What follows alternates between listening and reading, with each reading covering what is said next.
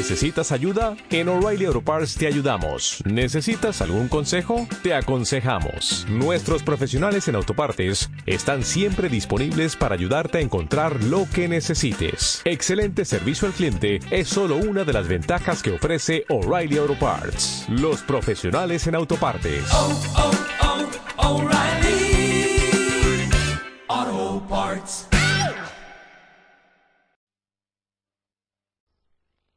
Enamorados del buen cine con José Luis Garci. Ellos siempre se casan con alguien de su misma clase. Fui un tonto dejándole entrar en esta casa. El pasado y el futuro se han dado cita a medianoche. El problema de los ricos es que no tienen forma de saber cuándo se enamoran de verdad. En cambio, mira yo. Ella tendrá que escoger entre dos amores. ¿Cuánto quieres? Si es tanto como me quieres tú a mí, ¿sería suficiente? Ginger Rogers. Una película de Sam Wood. Sabes que te quiero. Sí. Espejismo de amor. A continuación, qué grande es el cine.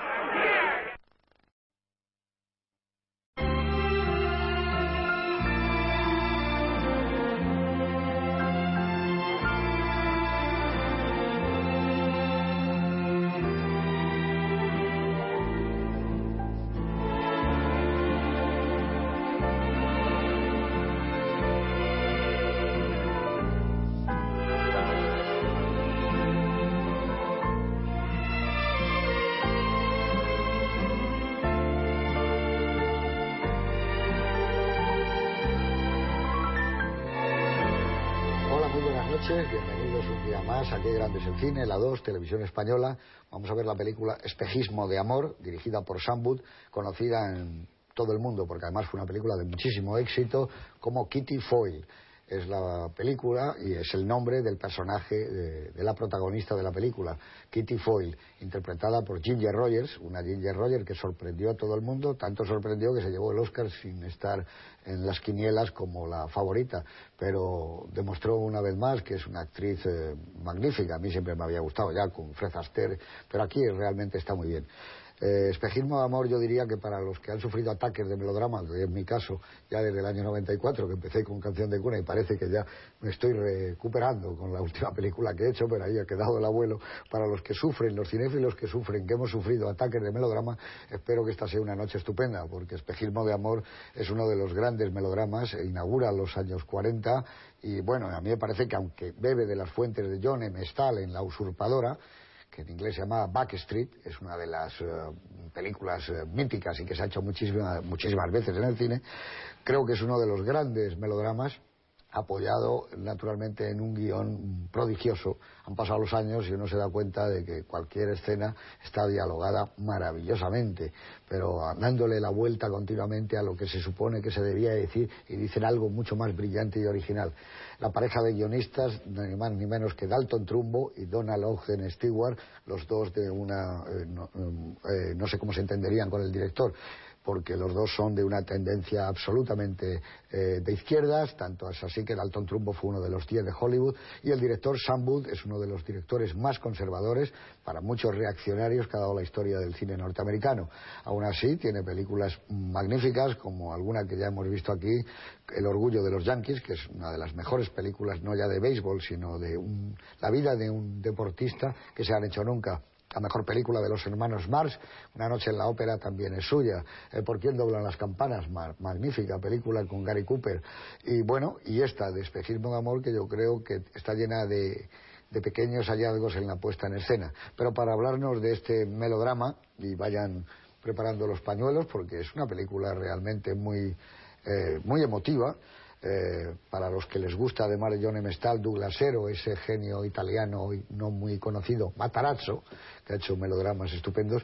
Como digo, para los amantes del melodrama está aquí Juan Miguel Lamet, que además de eso, muy buenas noches, es un experto en este tipo de películas de los uh, 40, películas que él vio eh, de muy niño y que luego ha sabido trasladar aquellas emociones que sintió en un libro estupendo que se llama El cine y la memoria, que yo siempre les recomiendo a ustedes porque me parece, y yo tengo y he leído muchísimos, que es de los libros que más se acercan a lo que por lo menos a estas alturas del metraje a mí me parece que es el escribir de cine.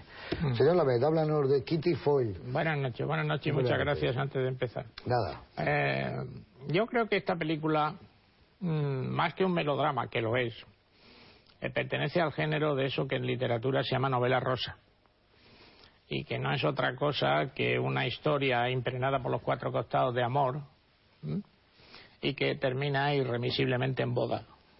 Yo, yo, también creo, como tú has dicho, que bebe las fuentes de la usurpadora, que es de los grandes melodramas que se hicieron en los años 30. Y en los años 30-40 la novela rosa, que es un, una, un espécimen de, del melodrama, o el melodrama de la novela rosa o al revés, eh, pues veo grandes figuras como Berta Rack o como Grace Livingston Hill. En España está, tenemos a Corintellado, a María Teresa Sese o a Rafael Pérez y Pérez. Este es un género que durante estos años eh, causó furor y que se confunde. Pero a mí de esta película me gustaría señalar brevemente algunos aspectos curiosos eh, el primer aspecto curioso de esta película que le da un Oscar, como tú dices, a Ginger Rogers, pero compitiendo con, y esto lo dejo un poco al criterio del público, con la Catherine Hepburn de Historia de Filadelfia, con, la Joan Fontaine de Rebeca y con Beth Davis de La Carta. Por eso digo, fue una sorpresa. Y, tan sorpresa. ya hablaremos después de eso, quizá. Bueno, a mí me parece muy curioso algo que tú has dicho. Mm, y es que en esta película confluyen, conviven, cohabitan personajes de distinta ideología. Eh, y curiosamente eh, son, por un lado, Sam Wood y Ginger Rogers, pues Ginger Rogers también era ultraconservadora, y los dos guionistas que has mencionado tú, Dalton Trumbo y Donald Ocean Stewart. Pero a mí lo que me parece más curioso, visto desde la perspectiva fría y naturalmente neutral, dentro de lo que cabe del paso de los años es que de alguna manera los ultraconservadores, mm, que no eran ultraconservadores, que eran ultrareaccionarios más que otra cosa, eh, tenían razón en una cosa. Y en esta película se ve muy bien, y yo quiero hablar de eso a la hora del coloquio, que es verdad que le colocaban de matute ideas que no eran propias, porque esta película está llena de pequeñas frases, de pequeños toques sociales, de pequeñas, es una historia de ricos y pobres, para empezar. Mm, es decir, que de alguna manera cuando se dan cuenta en el año 47, en el año 50, o quieren hacer una reacción contra lo que ellos llamaban comunistas, entre comillas, efectivamente era cierto, era cierto. Como no es, mm, como es lógico y natural aunque aquí mi amigo Miguel María estaría completamente en desacuerdo, que todo el mundo aporta sus propias ideas cuando escribe y que es imposible enmascarar las propias ideas.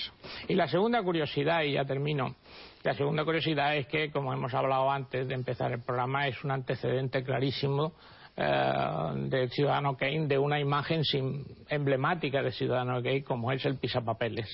El pisapapeles mm, como símbolo de la muerte, como elipsis de la muerte, como, como unión del FLAPA, teniendo en cuenta que esta película es del año 40, eh, que, la, que el Ciudadano Kane es del 41 y que ambas son de la RKO. Efectivamente, Orson Welles debió darse una pasada por el plató o, por, o, por, vio los rules de la película. O leyó el guion. Exactamente. Eh, a mí Sangur me parece un director artesano dentro de la cinematografía norteamericana decir que un director es artesano no quiere decir exactamente lo que mucha gente entiende. Eh, mm, Sam Good hizo en el año 40 cuatro películas. Mm. Y una de ellas es Kitty Foy y la otra es eh, Our Town, nuestra ciudad. Nuestra ciudad. Y otra el orgullo de los Yankees. Y otra el orgullo de los Yankees. Es decir, que que realmente era un, artesano muy particular. A mí me gustaría dejar abierto, mm, sobre todo para los espectadores, y anticipar aquí a mis compañeros mm, una cosa. Eh, las mujeres que vean esta película deberían de hacer una pequeña encuesta entre ellas mientras la están viendo. ¿Esta es una película con una historia conservadora o con una historia progresista? Está muy bien. ¿Te parece? Me parece muy bien. Pues ya saben ustedes, encuesta, porque tanto los hombres también la pueden hacer, porque la película tiene un final realmente que no lo ha contado el señor Lameta, aunque parezca que lo haya contado. no, no, no, lo ha contado absolutamente nada. Juan Manuel de Prada, muy buenas. Hola, muy buenas. Tú no escribes novela rosa, pero podrías. Eh, eh, como decía Truman Capote, no hay géneros, hay escritores, ¿verdad? No hay géneros, pero seguro que se me darían mal. Eh, este, este, último apunte que nos ha hecho la MED creo que es muy interesante, ¿no? La interpretación de la película es una interpretación difícil y en cualquier caso creo que es lo que le da a la película su mayor atractivo. Eh, es una película que en cierto modo yo creo que homenajea a las mujeres o sobre todo a una determinada generación de mujeres que sufrieron eh, las penurias de la, de la, depresión y que en cierto modo contribuyeron a, a levantar económicamente el país. Es también un homenaje pues a esos esfuerzos eh, del feminismo que había conseguido que la mujer, como veremos al principio, esa mujer enclaustrada en las tareas hogareñas pueda acceder al trabajo, pueda conquistar sus derechos, etcétera, etcétera. Y es también un homenaje a, la mujer que en ese acceso a, nuevos, a nuevos roles sociales que hasta ese momento no había tenido, de repente se encuentra un poco con ese desvalimiento de quien, eh, bueno, de quien ha renunciado a una, a una vida que había sido la que tradicionalmente y secularmente había heredado y de repente tiene esa enfermedad de las cinco y media, ¿no?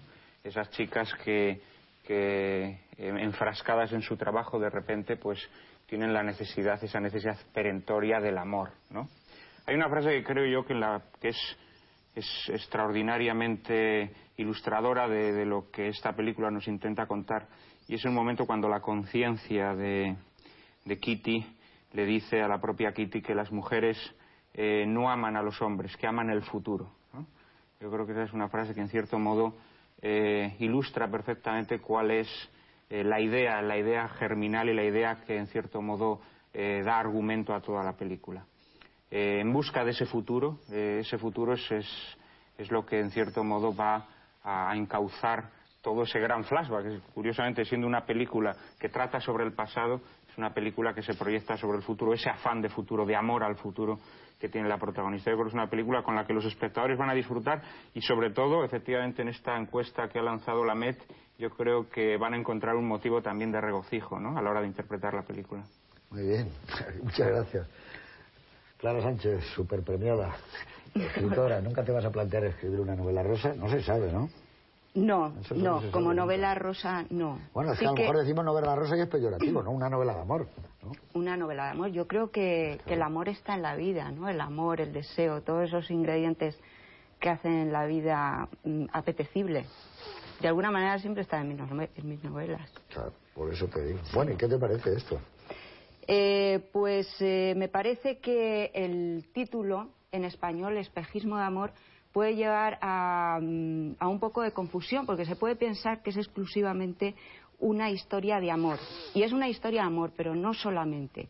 A mí por eso me gusta más el, título original, Kitty Foyle, porque ese nombre puede ser el de el nombre de cualquier mujer anónima y así es como nos la va a presentar Sambut nos la presenta como extraída de una multitud de mujeres que está pasando a lo largo de la historia desde que bueno pues tiene que renunciar a su trabajo o renuncia voluntariamente porque suele ser un trabajo bastante precario y se queda en casa esperando a que llegue el marido con, el sobre del sueldo y así gráficamente lo, vamos a ver en la película hasta que conquista su derecho al voto y también tiene su propio dinerito en el bolsillo y por, y, por tanto una independencia conquistada.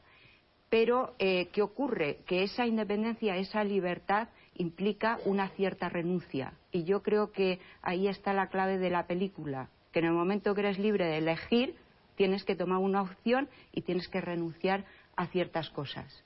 Eh, vamos a ver esta noche a qué es lo que renuncia nuestra Kitty Foyle a través de un torrente de emociones bastante bien administrado por Ginger Rogers y, qué es eh, por lo que ella opta quizá por ese futuro ¿no? que acabáis de, mencionar y sobre todo por salvaguardar su propia identidad. Hay un momento que la película ella dice que, el hijo que espera, su futuro hijo, es una contribución al año 2000.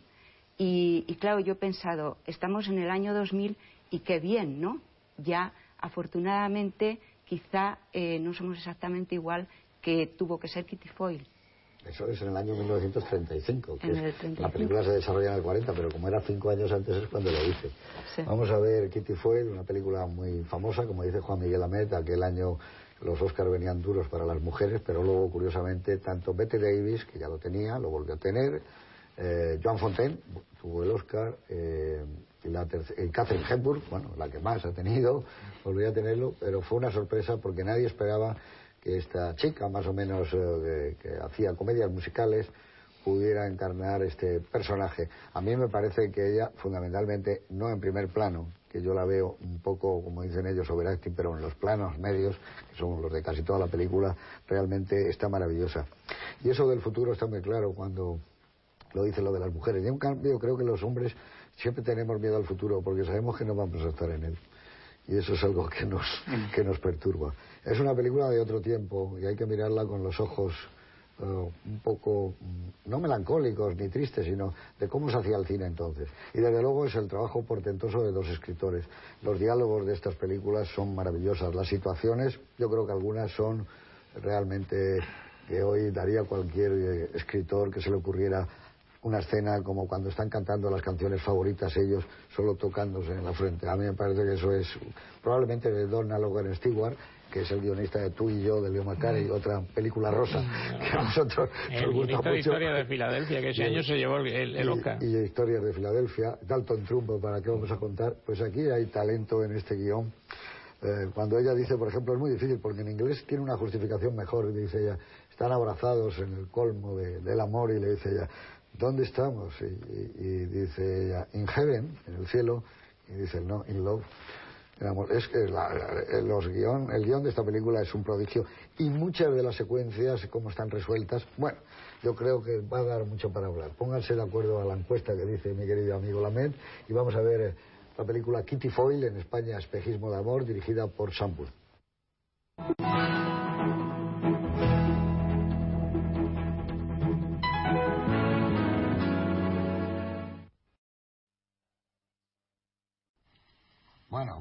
vamos a ver cómo queda lo de la encuesta, porque algunas personas, ¿verdad?, se han quedado sorprendidas con el final, no se esperaban cuando ya hizo al hospital. La película es del año 1940, con un glorioso blanco y negro. Es de la RKO, lo decía en la presentación Juan Miguel Lamer, que tiene un tono de familia con ese tipo de películas como Ciudadano Kane, eso es evidente. Algunos interiores eh, tienen ese, ese especie de tratamiento fotográfico de la casa, del revelado es del año 40, que es el año en que Hitler regala un coche Mercedes-Benz a Francisco Franco. Tiene seis ruedas, ocho marchas y puede superar cuestas de un 50% de desnivel. Me decía Juan Miguel que ese coche todavía está en funcionamiento. Todavía anda por ahí, creo. Todavía anda por ahí.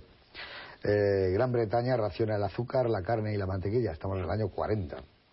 Tratado entre Alemania y la Unión Soviética sobre entrega de materias primas y productos industriales.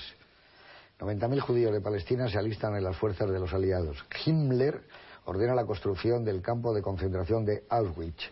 Graham Greene publica El poder y la gloria y Adolfo Bioy Casares esa novela de ciencia ficción maravillosa que se llama La invención de Morel, que tanto le gusta a mi amigo Prada.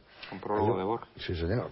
El 1 de abril se inauguran las obras del Valle de los Caídos, que constará de basílica, monasterio, necrópolis y cuarteles para las juventudes. A los 67 eh, años muere en Barcelona el pintor impresionista español Joaquín Mir. Las tropas alemanas ocupan Bruselas. La empresa alemana Krapp recibe el título de empresa modelo nacional socialista. Es la que saca Visconti, ¿no? En su película, ¿no? Más o menos disfrazada, ¿no? En Colombia se descubre que una organización nazi, al mando de Erich von Ribbentrop, ha estado espiando la organización petrolífera del país. Esto es una película de Hitchcock, ¿no? Muy parecida, ¿no? Sí. A encadenados. En junio, Italia entra en guerra al lado de Alemania. El general de Gaulle funda en Londres el Comité Nacional de la Francia Libre. Fallece el pintor alemán Paul Klee. Las tropas de Hitler entran en París. Esto también lo hemos visto en multitud de documentales, de imágenes, y donde se veía muy bien en aquella película de Minelli que se llamaba Los cuatro jinetes del apocalipsis, que está rodada al principio del 60 o por ahí, y realmente los campos elíseos vacíos impresionan con aquellos figurantes eh, alemanes. En agosto Alemania inicia su programa de bombardeos constantes contra Inglaterra. Cañones de largo alcance bombardean la ciudad de Dover desde el continente. Hace 60 años, señor Lamed, de todo esto, ¿eh? 60 años. La Unión, la Gestapo entrega al gobierno de Franco el expresidente de la Generalitat de Cataluña, Luis Companys, que será fusilado. Dino Busatti publica su obra El desierto de los tártaros, que lo hará en cine Valerio Zurlini. Muere en prisión el dirigente socialista español Julián Besteiro. Hemingway publica su novela sobre la guerra civil española, Por quién doblan las campanas. Que Sam Wood, curiosamente el director de esta película, filmará con Gary Cooper e Ingrid Bergman. Una película que si se la ve en su metraje normal le deja uno más o menos frío, pero en el metraje real en que fue filmada, como dos horas 25 o 26 minutos, es una película muy, a mí me parece que es una muy buena película. En España se crea la tarjeta del fumador, cuyos cupones permiten retirar la ración semanal del tabaco. Esto ahora no tiene sentido, ya no fuma nadie, casi nadie, ¿no? Yo creo que este es el único programa de televisión donde todavía dejan fumar. Roosevelt es reelegido presidente de Estados Unidos por tercera vez. En esta película sale también una reelección, la primera, ¿no? De Roosevelt.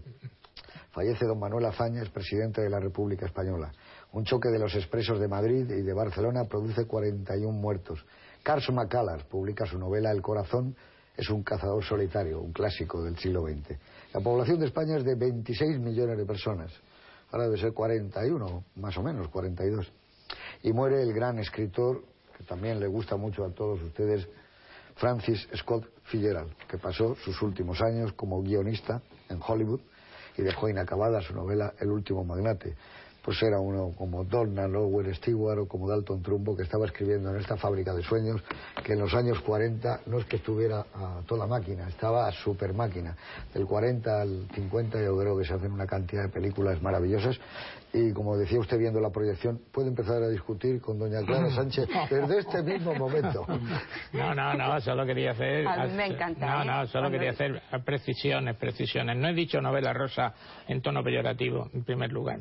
No es que tú ya has dicho nada, sino que voy a hacer una precisión. No he dicho, he dicho eh, que la novela rosa mm, es un, cuenta historias impregnadas en amor por los cuatro costados que terminan irremisiblemente en boda. ¿eh? Eh, Si no terminan en boda, porque no, no, no, no, no quiero que se confunda eh, el amor Con el happy amor, con con el amor de la novela rosa, que es otra una cosa completamente eh, completamente distinta. Pero digo Y yo una creo, cosa, ¿tú y yo es novela rosa?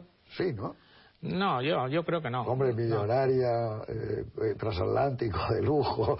Es que la novela el rosa y el melodrama, y el melodrama Van muy unidos, ¿eh? van como las dos vías de un ferrocarril. Sí, perdona Eh, que te interrumpa. No, lo que quería decir eh, al respecto a alguna cosa que ha dicho mm, Clara y no disentí ni muchísimo menos. Yo creo que esta, peli- esta película tiene un problema, que a mí me parece que es una película ambigua y termina siendo ambigua por, por, la, la- por la unión precisamente de un director con unas ideas que probablemente no se dio cuenta de que le, le- le estaban colando otras ideas mucho más progresistas, mucho más avanzadas, mucho más de- del siglo que venía y no de, de sus propios sentimientos. Y al estudio también. Y al estudio.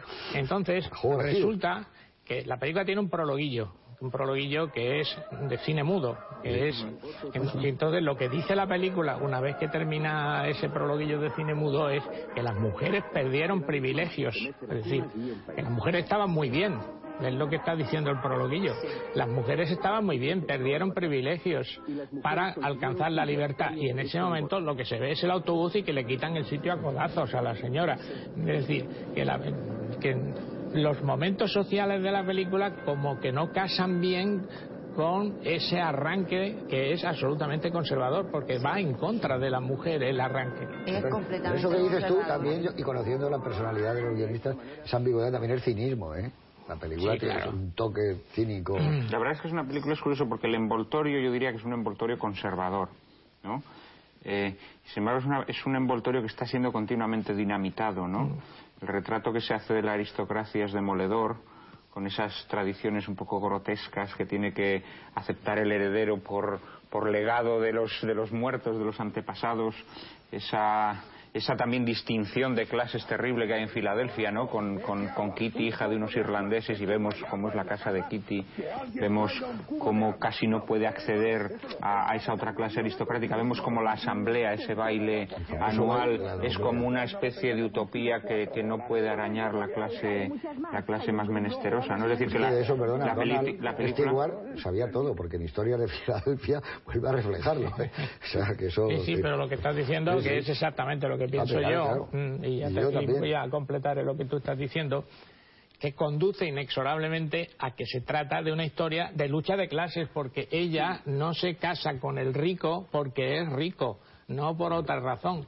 Y, y entonces le han metido una película con una ideología que no es ni muchísimo menos la que tenía el director. Toda esa gente muerta va a decidir cómo vamos a vivir nosotros, dice ella. Y hay dos momentos... Toda esa gente muerta va, a marcarme mi vida. Y hay dos momentos, si me permites, que me, parecen sustanciales, sustanciales en la película. El primero es el parto ese parto del niño pobre y tal y no sé qué, donde el médico dice una idea absolutamente progresista, dice que era mucho mejor que no hubiera nacido para continuar con la vida que va a llevar. eso no sé cómo pasó. eso no se puede ni sospechar cómo consiguió que dijeran eso. Y después, cuando va en el metro y hay un pobre chico que está tumbado allí y el médico de nuevo va y dice una cosa verdaderamente sorprendente y debería tener seguridad social. No es eso lo que dice exactamente, pero debería tener. Tanto si la puede pagar como si no la puede pagar. Eso en los Estados Unidos es absolutamente insólito, pero no en el año 40. Hoy, pensar que se puede tener acceso a, una sociedad del bienestar sin pagar. Ya que todo eso se lo han colado a yo también creo que la película quizá refleja un poco ese espíritu, eh, quizá, no sé, llamarlo un poco capriano, ¿no? De aquellos años de, Roosevelt, ¿no? En los que había, sí, que había una esperanza eh, en el que una América nueva está chocando con una América vieja, ¿no? En la que las tradiciones eh, están chocando con un mundo totalmente distinto, ¿no? Y, y, yo creo que esta película, su ambigüedad también depende un poco de esa coyuntura histórica, ¿no? Es decir, parece como que hay dos mundos dos mundos en conflicto, ¿no? Ese mundo eh, de 1900 y ese mundo de las chicas que salen a las cinco y media del trabajo. Y creo que realmente eso es lo que le da un atractivo especial a la película, ¿no? y que le da un pálpito eh, extraordinario. Y que quieren comer la chica esta quiere comer. Dice, a ver si me lleva a cenar. Que las tres chicas en el apartamento lo que quieren es que salga y tomarse un buen filete. ¿eh? Claro, lo que pasa es que eh, estas mujeres que salen a las cinco y media todavía no están completamente involucradas en el mundo de los hombres. Hablan de los hombres, pero no están con ellos, no trabajan con ellos, tienen puestos hmm. inferiores y hay un, un diálogo que me ha gustado mucho cuando están todas en, en, esa, en, este, en el ascensor, ¿no? que, dice, eh, ¿qué diferencia hay entre un hombre soltero y una mujer soltera? Y le dice la otra, porque el hombre soltero es porque, es porque quiere. O sea, todavía ellas sienten la necesidad ¿no? de casarse, todavía sienten la necesidad impuesta por el medio social de que tienen que como que reconducir su vida, porque si no se casan no están todavía hmm. ¿no? Eh, situadas en esa posición. Y quería completar algo de lo que hablábamos antes de rosa, no rosa, porque claro, siempre que se trate de amor en una película, en una novela, eh, no la convierte en rosa, porque el amor es un ingrediente, es una emoción humana.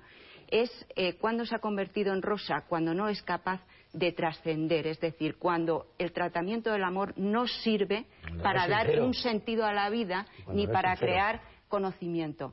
En el caso de esta película, yo no sé cómo es la novela, no la he leído, seguramente es Rosa Rosa. Es Rosa Rosa. Pero, pero esta novela, eh, esta película sí que trasciende, ¿no? Porque va a ese plano social que hemos estado, que habéis estado comentando antes. Es algo diferente. Eh, se, podría hacer una, un análisis de la película, mm, a mí me parece interesante, eh, desde la perspectiva de 1940, a mí la película me parece enormemente avanzada, por penalti o por, por lo que sea, pero es muy avanzada en sus ideas.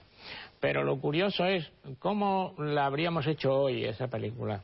O sea, cuáles son mm, las dificultades circunstanciales que obligaron a, que la historia se contara de esa manera. Es decir, por ejemplo, mm, ella se casa con el rico. Lo cual no habría sido necesario en esa misma historia contada hoy. Se habría ido apocado con el rico, con el rico habría quedado embarazada, empocado del rico, etcétera, etcétera. Y eh, sin embargo aquí se casa y por elipsis, que es una de las cosas peores que tiene el guion, dice que se ha divorciado. Lo cuenta, le cuenta está esperando los que está esperando los papeles del divorcio.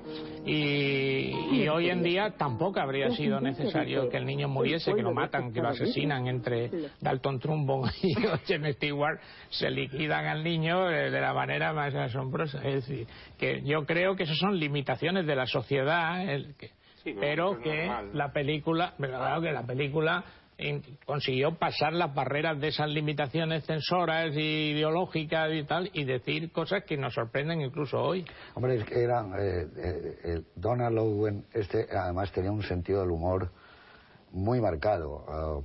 Ah, en una escena tan mm, clave, que es un clásico del cine americano, cuando alguien pide a alguien que se case, aquí este le dice, he comprado este anillo y me gustaría sacarle provecho. que no es que siempre hay una óptica. Siempre hay una óptica. Entonces ella dice, encontrarás mi dedo debajo de no sé dónde. Es que, es que eh, matizan y hilan muy fino. A mí sí me parece que cuando se ponen en serio ellos en cuanto al amor, hablando ahora del amor, y hay esa escena tan bonita donde están dándose con los dedos y ella dice noche y día, y entonces vuelve a tocar él y dice Stormy Weather. A mí me parece que ahí están ya en, plan de una gran categoría. Esas escenas no se ven ahora en el cine. Esas, esas escenas tan brillantes y tan originales de cómo puedes conducir. A mí, por ejemplo, la secuencia de, del rico millonario que la lleva a bailar y que él tiene la orquesta hasta que acaba la asamblea, de son las 5 de la mañana y que llega al hotel de Nueva York y quiere subirse a la orquesta arriba. esa, escena que lleva a bailar eh, tiene, un, tiene un valor añadido, además. Sí, es un poco la de Billy Wilder. también hay un... no, pero en esta película, en esta película yo creo que esa escena que tú acabas de señalar tiene un valor añadido, que el público que está viendo esa película en el año 40 ha visto a Ginger Rogers bailando maravillosamente en nueve películas y le dice, ¿te gusta bailar? Le dice además. Ella sabe. Dicen las chicas, dicen, no, ella sabe más que él. Ella si quisiera, ella bailaría. Pero baila como una chica normal. Y baila como una chica normal. nunca, yo me he fijado eh, muchas veces, dice, hombre, a veces, no, no, baila incluso de una manera vulgar. Es un valor añadido, ver a Ginger Rogers bailando como si fuera un, y la una, metido la, la, línea de diálogo está hecha a propósito. Dice, ¿te gusta bailar? Sí, sí. Todas, y, y, bueno, y la ironía cuando dice esto es en Nueva York, no me dejan subir la orquesta. Filadelfia sí, claro. Este se llevaría su orquesta y estaría con el desayuno. Pero la, película lo que tiene es eso. Eh, hay como un enorme cinismo bañándola continuamente. La secuencia del final es prodigiosa. dígale usted a un señor que va a venir, un momento, va tomando nota del diálogo exacta y minuciosamente hasta que ella cierra y dice... Todas esas escenas que tú has mencionado, todas esas escenas, esa escena de los dedos y otras muchas que saldrán a relucir. Y yo creo que era el ingenio mm, que produce el no poder decir cosas que después históricamente se ha demostrado que no valía la pena decirlas. Es decir, esas escenas hoy en día habrían sido rodadas con mm, escenas gimnásticas en la cama entre él y ella y aquí paz y luego gloria porque todo el mundo lo y sin embargo el público del año 40 entendía exactamente lo mismo habían hecho el amor que, estaban tumbados junto a la chimenea estaba el fuego enfrente la chimenea sin necesidad de asistir al sudoroso juego olímpico que, nos proporciona el cine de hoy. Sí, el, final desde luego es mm, como para pensar mucho en él, ¿no? Tiene mucho que ver en esta encuesta que tú has impulsado. Sí, sí, sí. Porque ¿qué es lo que hace Kitty Foyle, no? Eh, no opta por el amor, porque evidentemente ella ha estado enamorada, todo ese flashback ha sido una retrospectiva sobre un gran amor, que impedido por todas esas cuestiones sociales que lo imposibilitaban. Pero el pobre Mark aparece siempre como, como un pobre tipo que va detrás de ella y jamás ha dado muestras, Kitty, de la menor inclinación hasta este hombre. Lo que pasa es que él representa esa, ese futuro, representa esa conciencia social representa, pues en el fondo, lo que es ella, que es una persona de extracción humilde, eh, nada más hemos visto su vida a través del rasgo de su padre, de esa casa ¿no? donde vive, porque hay mucha economía de medios en esta película. Eh, tiene un gran barroquismo visual, pero luego con mucha economía de medios. La muerte del padre es una puedo decir una pedantería, una metonimia, ¿no? De esas que, en que con un detalle se, se explica todo. Ella entra al cuadro y luego entra los pies. Seré un poco más cruel que tú. Yo creo que para ella el doctor Mark es un instrumento. Es decir, y yo creo que en cierto modo también esa es un poco la idea que transmite la película. Es decir, que para ella, llegado un determinado momento, no es tan importante el amor como ese futuro que ella tiene eh, metido en la cabeza en ese candidato para el año 2000 que ella quiere tener, ¿no?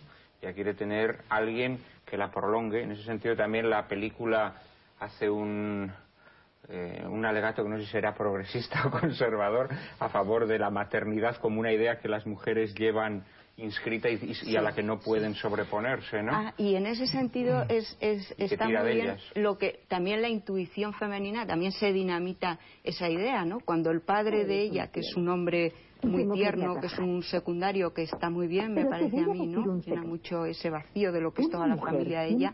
Le dice que, que eso de la intuición femenina, que son zarandajes. ¿Te refieres al instinto femenino? también se dinamita, pero sin embargo se potencia la idea de la maternidad, que es otro tópico, ¿no? ella opta entre lo que estamos hablando ahora, que ella opta entre el amor que evidentemente lo siente por el hombre rico, está enamorada de él, está subyugada por él. Ha habido un momento en que le ha dicho que no necesita casarse, ha habido un momento en que ha dicho me voy a Buenos Aires contigo, es decir, opto por todas las consecuencias, todo lo que lo que es el momento, digamos, ah, de mayor futuro de una mujer. Eh, sí, pero ahí salta de la conciencia muy conservadora y dice, ¿qué serás dentro de unos años? Claro, claro, ¿cómo te van a llamar y todo? Ella opta, y entonces ella opta por la seguridad ¿Dónde está la seguridad? En el matrimonio. ¿Cuál es el, final del amor? El final del amor es el matrimonio, los hijos, etcétera. Ella hace un, final absolutamente contrario al personaje que ha sido a lo largo de la película. Sí, hace dejación de, sus deseos completamente. Sí, de tal manera que me gustaría que la película le hubiese dado un poquito más de cancha al, doctor. Ya. Eh, yo creo que hay la película eh, a mi modo de ver, cogea un poco porque el personaje de, Dennis Morgan, el, rico de Filadelfia, queda perfectamente descrito. Y sin embargo el doctor es una figura borrosa que realmente eh, y a pesar de su abnegación y de la entrega con la que con la que desempeña su trabajo y del amor sincero que muestra hacia Kitty no logra caernos bien. al menos no ha logrado caerme bien a mí en todo momento me parece un personaje bueno, la declaración de amor me parece muy mala, además eh, un momento de actuación bastante penosa por su parte, pero el actor en general queda muy desdibujado. Eh, hay momentos incluso que parece como, como eh, nos lo presentan casi como un intruso, ¿no? En esa escena del bar cuando llega la botella con, con la Es un intruso. es que es un intruso porque esa botella donde está marcada la K de Kitty era la de ellos a pesar de su abnegación, no deja de parecernos en todo momento un pringao, digamos, ¿no? Es que, su papel es el papel más desagradecido de la película. Es un señor que insiste en, casarse, no en otra cosa, en casarse con una chica que sabe que está enamorada de otra persona. Es decir, que es un personaje... Yo creo que hoy... Y después la película tiene, tiene un problema, que creo yo que es un problema de guion, al margen de que el guion está bastante bien, bastante bastante, bastante bien, pero tiene un problema, que empieza dos veces. Mm, es decir, cuando aparece Mark, mm, entra, digamos, en otro tono la película, coge un tono de comedia cómica y viene todo eso de que ella se desmaya, de que tal, no sé qué, porque quieren darle tiempo a eso que tú crees que no ha habido tiempo, al enamoramiento de Mark o, a la relación con Mark. Y eso no está totalmente conseguido, pues es muy difícil que a mitad de una película uno pierda de vista los personajes que han salido antes, sobre todo cuando han sido presentados como ha sido presentado el rico, con chistera y todo. Porque aquí no hay triángulo. No hay triángulo. Claro, ese, no tiene las tres patas del trípode. Hay historias paralelas. Claro, claro, ese es el problema. De todas maneras, a mí lo que sí me gustaría es romper una lanza por esos escritores maravillosos en Hollywood, de a tanto el sueldo, que les contrataban lo mismo para escribir eh, una comedia que un melodrama, que una obra rosa, y ellos daban lo mejor de sí mismos. Porque aquí, visto hoy en el año 2000, pocas veces te encuentras en una película que alguien diga, ¿cuánto me quieres? Y que el otro contesta, dice, te quiero tanto que no queda ya amor para nadie. Esa es una frase que es muy difícil que se escriba hoy en día. O, sea, o decirlo de, dos que beben juntos de esta botella nunca más volverán a beber solos. Está llena de momentos que dicen, que es muy brillante, o sea, que está lleno de talento. Estos tipos están escribiendo con un talento... Hay, escenas de guion que están muy bien construidas eh, como tal, como unidad y por, eh, por ejemplo, a mí me llama mucho la atención la escena en Ginos cuando está retransmitiendo las elecciones de Hoover Roosevelt. El juego Gino con ellos dos, de la complicidad, la botella, todo eso, está hecho mm, metódicamente, cronométricamente. Que parece tan curioso en donde el dueño tiene las ideas contrarias a todos sus parroquianos. tremenda. Con, absoluta razón, es un bebedor y va a prohibir. Y está todo el mundo abrazándose y entonces ella dice, ¿pero qué, estamos celebrando? Y dice, nuestro primer beso.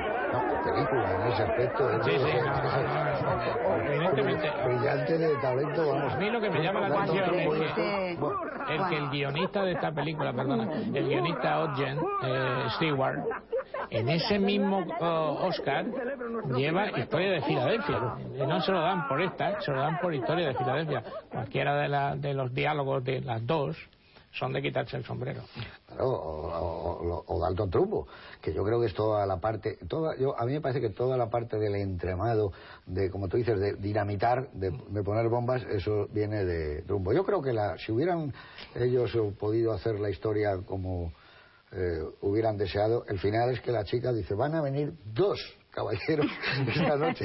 Uno de los señores, dígale usted que me he ido. Y no, ese es el final. Y, ¿eh? hubiera tenido el niño, y hubiera tenido el niño, y hubiera sido una madre soltera. Eso es probablemente lo que está pidiendo el personaje a voces visto desde el año 2000. Desde el año 2000. Claro. Porque estamos en una época en que ella eh, en esa secuencia en el despacho de él, en esa revista que se va a pique, porque allí nadie da, nadie trabaja.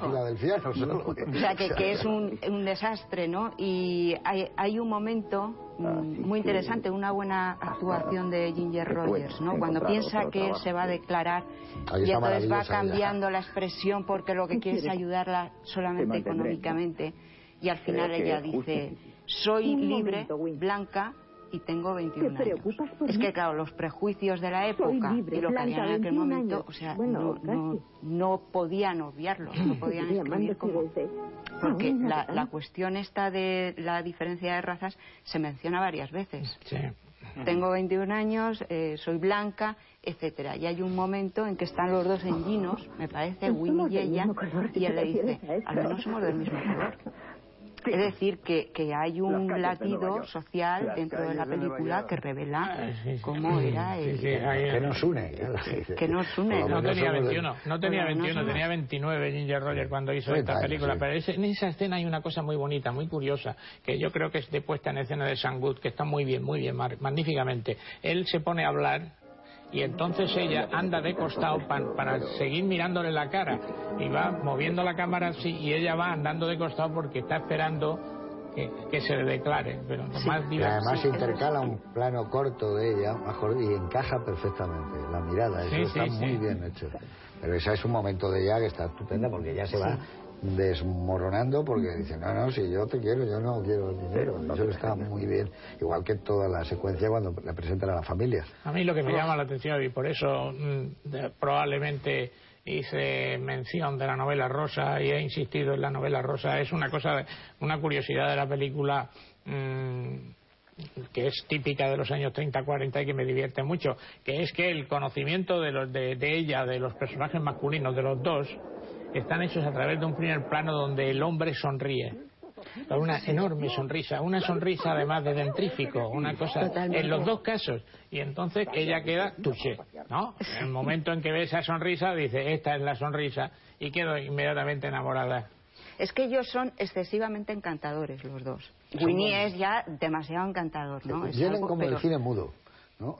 Tienen algo de la, verdad es que yo creo que esta es una película que está hecha tan en función de Ginger Rogers que los actores que le pusieron tienen algo como de comparsas, ¿no? A pesar de que tengan papeles relevantes, ya destacan muy por encima de ellos, ¿no?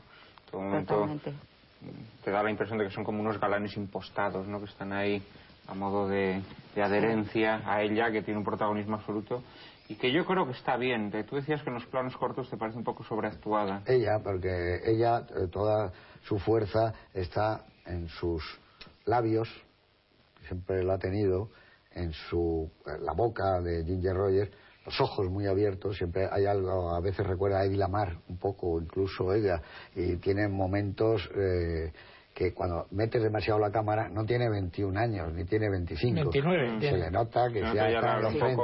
Pero en cambio, en plano medio es una mujer muy atractiva. A mí siempre me ha parecido Ginger Rogers muy atractiva. Y aquí tiene como una especie de espontaneidad. Eso es lo que yo creo que mm. hace que su interpretación fuera. Ahora yo creo que sigue estando muy bien, pero hace 60 años era muy espontánea, era una más de las chicas que tienen la enfermedad de las cinco y media, de las que salían, de las que iban a casa en metro, de las que estaban buscando un novio, un marido, estaban trabajando. Eso va muy bien, esa especie con un cierto tono que está elegido de vulgaridad que tiene ella también.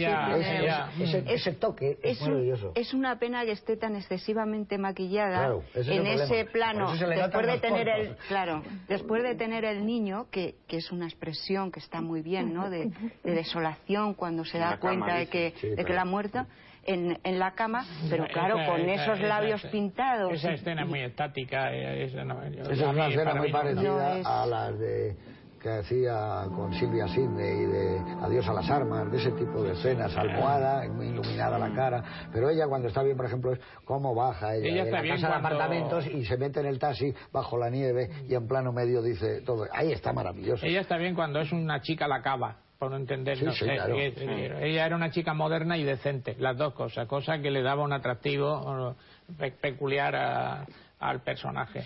Ah, la película tiene una cosa también que no hemos mencionado todavía, que con ser una película de estudio, porque es una película de estudio, ah, los momentos de exteriores están muy bien. Hay a mí hay una escena que me gusta mucho, es una escena muy tonta, os parecerá, pero me parece que está muy bien de puesta en escena, que es cuando ella compra el periódico en la calle. Ella compra el periódico en la calle, está lloviendo, pasa la gente y, se para a leer las noticias de Filadelfia, que está muy bien visto de guion, está dando información sin que te sin que te des demasiada cuenta. y entonces mm, cuando termina la escena te das cuenta de que no se ha parado allí para darte la información, es que el señor que le vende el periódico no le ha dado la vuelta y va y dice la vuelta entonces termina la escena, compra la violeta y termina la escena. Todo eso rodado en estudio da un clima eh, de calle que está muy bien. Claro, como cuando están en el Ginos y entonces ella, pero ¿cómo agua? Dice, agua para las violetas.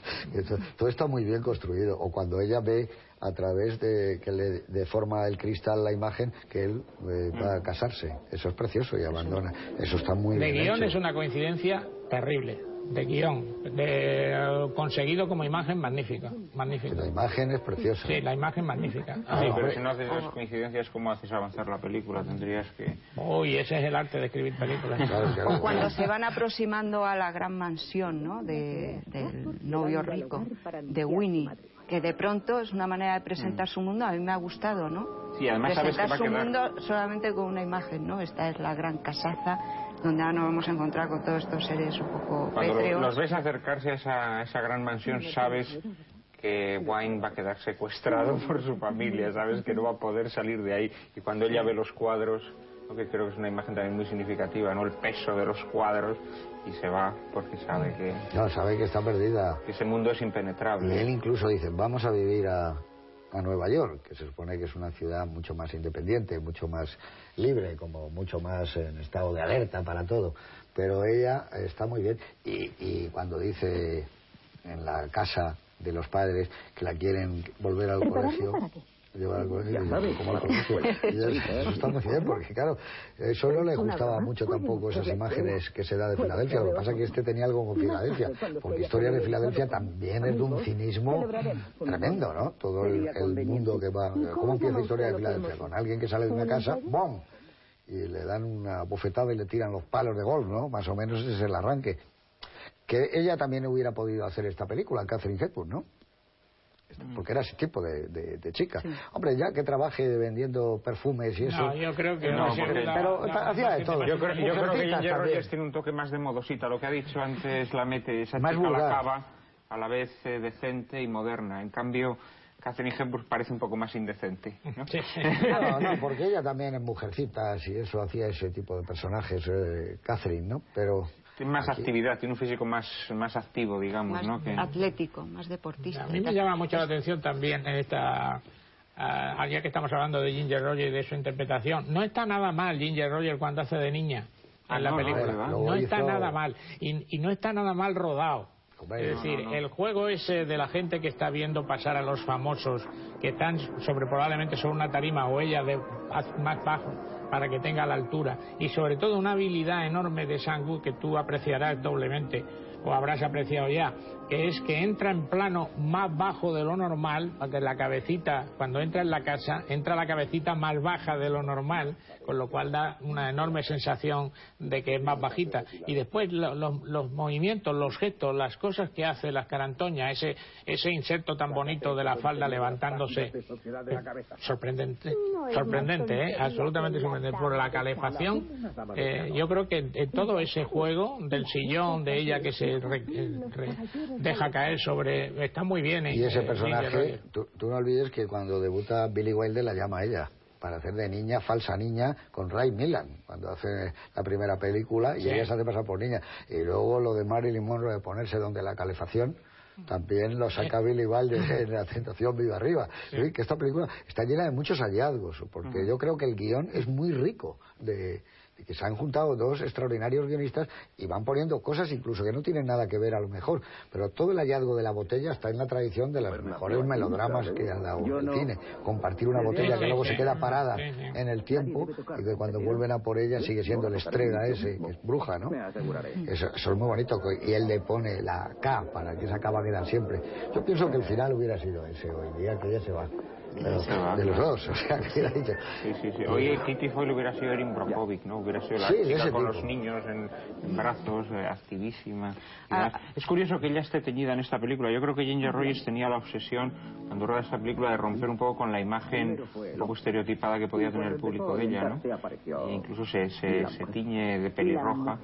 eh, y rompe con esa imagen de rubia eh, que yo creo que es la que predomina en toda su carrera y la imagen que tenemos todos de ella. Sí, lo que pasa es que en blanco y negro no se ve mucho ese, ese tono pelirrojo, ¿no? No, pero bueno, se ve ha que el pelo es cambiado que no es ella, claro. Lo que está que no es la imagen de ella en las películas que tú dices que era que era como una copa de champán deslizándose, porque cómo era esta mujer, ¿eh? Sí, sí, Qué era- maravillosa. Era ingrávida, evanescente, era otra Y cosa. el trabajo de dirección de Sam Booth, de realización, es espléndido. En toda la película nunca vas reparando cuando el, el- incluso fíjate cómo hubiera sido con un actor mejor la escena cuando él la lleva al apartamento y le dice lo de que la quiere ella se queda un poco pensativa, dubitativa mientras él se va, esa es una escena magnífica.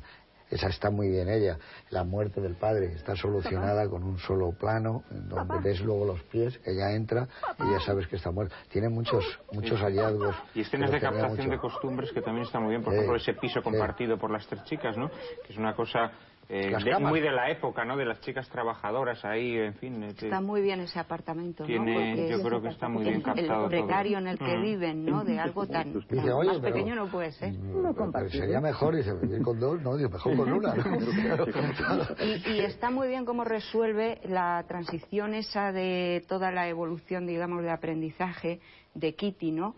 Eh, aprendiendo a escribir a máquina con la nievecilla de, del pisapapeles, inmediatamente se vuelve al presente, ¿no?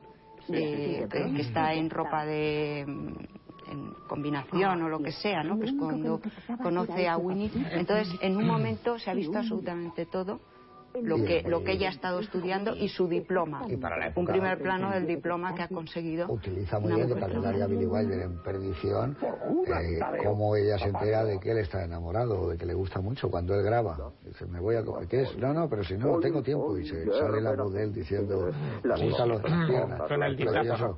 Dice lo de las piernas y ya descruza las piernas. Cuando le dice eso de- dictáfono, sí, que sí, yo, yo creo, después de pensar muchos mm, lo que estamos hablando, que mm, si hubiese habido una sintonía real, es decir, una asunción real del, del, del guion de Trumbo o de las intenciones de Trumbo de Oyen eh, entre el director y los guionistas, estaríamos hablando de una película excepcional, ¿eh? excepcional. Mm, como, como mensaje hacia el futuro de lo que iba a ser la mujer del futuro. Pero centrándonos en España, medias la, por eso. La gran pregunta que te hago yo, centrándonos en España, esto se ve pues en los años 40 en España. Esa película cuando se ve ¿Qué piensan las mujeres de 25, de 30 años? ¿Qué piensan los hombres? ¿Cómo es eso? Una mujer que vive sola en una ciudad, que, que, no vive nadie aquí solo, no había apartamento, que se, que se casa, que se queda embarazada. ¿Esto cómo era? ¿Era reaccionario? No, no, no, sé cuál sería la hoja de censura de esta película, pero otro seguro, estoy casi seguro que no tiene el niño ese en la versión española. ¿eh? Cuando se estrena eso, se casa, se separa, pues los americanos eran muy locos y estaban muy... No lo sé, pero, el niño, no pero la película se estrenó en España, fue un éxito también, Espejismo de Amor. No creo que tuviera el niño, ¿eh? Vamos, sería alguien, alguien nos llamará de las muchas cartas que nos mandan, alguien la habrá visto y nos dirá si se puso el, eh, yo no sé si estaba, porque la película fue un éxito en todo el mundo, pero aquí también, y se, luego se estrenó, y, y, pero yo, más que ya lo del niño, digo, la reacción del señor que en esa época eran los años dorados del 4, del 3R, aquí... Era una película grana que se llamaba Un 4. Ya, ya, pero, ya, ya, pero eh, dirían, ¿es un 4 o no es un 4? Dirían ellos, porque es, es complicado. ¿Triunfa el amor? ¿Cómo es esto? Mm, se casan, se casan. Y, al final hay boda, porque esta se va a casar con un médico, además, que es que le sabe, y que le gusta mucho. Es un hombre muy humanitario. Cuando van en el metro, se fijan en aquel chico. Mm. El chico dice, va a ser toda la vida así. Sí, pero ella le ha dicho, ¿tú es que eres un idealista? Y él dice, no, no, no, no, no, y además me molestan, porque dan palmaditas en la espalda. Y dice, pero a mí me gustan los idealistas. Pero claro, su primer novio, el de Filadelfia, no es un pues idealista, precisamente, ¿no? Por eso, tú has dicho la palabra ambigüedad de toda la película y yo te digo también y cinismo, o sea que es una película muy difícil de contemplar y claro, juegan con las elecciones de Además, como dice muy bien Juan Manuel, todo el mundo está pensando, él quiere que gane, que pierda como sea Roosevelt, el pobre Gino, ¿no? Mm. Bueno, nos queda la costa del Pacífico, que siempre es más conservadora. Que allí es donde vive. Primero allí donde nace, luego allí donde vive. De, todos modos, es que la, la primera parte marca una ruptura tan tremenda con lo que sigue, porque ahí sí que hay una carga conservadora, lo hemos dicho ya antes, ¿no? Pero es que la presentación de la mujer eh, tirana divinizada por el hombre que le da, porque la imagen mm, cuando le da le entrega al marido el sobre y él, ella coge una monedita y eso es con lo que va a poder subsistir. No, no, no, la monedita es para el marido. por eso para el marido, ella le da la monedita. O sea, está, está presentada como una tirana una reinona. Una reinona. Claro. ¿cuál, era la realidad de esas pobres Viene mujeres? Viene lo de dejar el sobre en casa, ¿no? Es una tradición dejar y ella le da la moneda para que se y encima el marido Lo que es muy divertido es el contraste entre esa mujer que entra en el tranvía y todo el mundo se levanta obsequiosamente, le hace sitio, luego la pobrecilla ahí sosteniéndose como puede entre los empujones. Pero no solamente, eh, está muy bien rodada esa escena. No solamente los hombres, los hombres disputan entre ellos para cederle el sitio, sino hay que fijarse que el que se queda de pie, es decir, el que consigue dejarle el sitio, tiene una cara de orgullo, de satisfacción, de, que, en fin, es un caballero. Y luego, en cambio, luchando ella con los hombres por conseguir el sitio. Bueno, a ver, ¿cuál es el plano que más te gusta de Espejismo de Amor? Pues sí, es plano, bueno, hay uno que está muy bien, ¿eh? No, no, la, la, escena, la escena que más me gusta es la de las elecciones, pero ya la he mencionado. ¿Cuál, la del bar? Sí, la, de la estrega y todo eso. Mm, la del bar Gina. ¿Qué, qué fuerza tienen siempre en las películas americanas esos bares como que hay que bajar un peldaño de estudio, que reproducen algunos neoyorquinos? ¿Cómo da juego eso en el cine americano? El mantelito a cuadros, la cena para dos, que les colocan la mesita, ¿qué van a tomar? ¿Cómo da juego eso en la comedia y en el melodrama americano? Eh? ¿Cómo dan juego? Y cómo nunca comen los dueños de los bares. Qué maravillosos son para llevárselos a casa. Yo y recuerdan siempre las parejas, que hombre, ya hace mucho que no vienen por aquí. Esa complicidad, ese guiño entre ellos. Eso ya no existe en el cine actual. No, no, igual que el barman, se ha perdido mucho.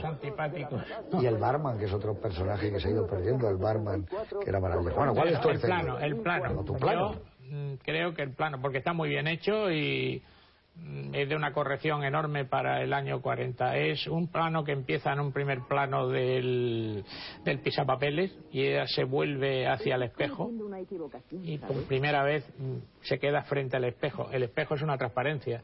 Entonces el movimiento sincrónico de ella con el espejo está perfecto y me parece que, que para el año 40, estupendo. Estupendo. Para ti, Juan Manuel.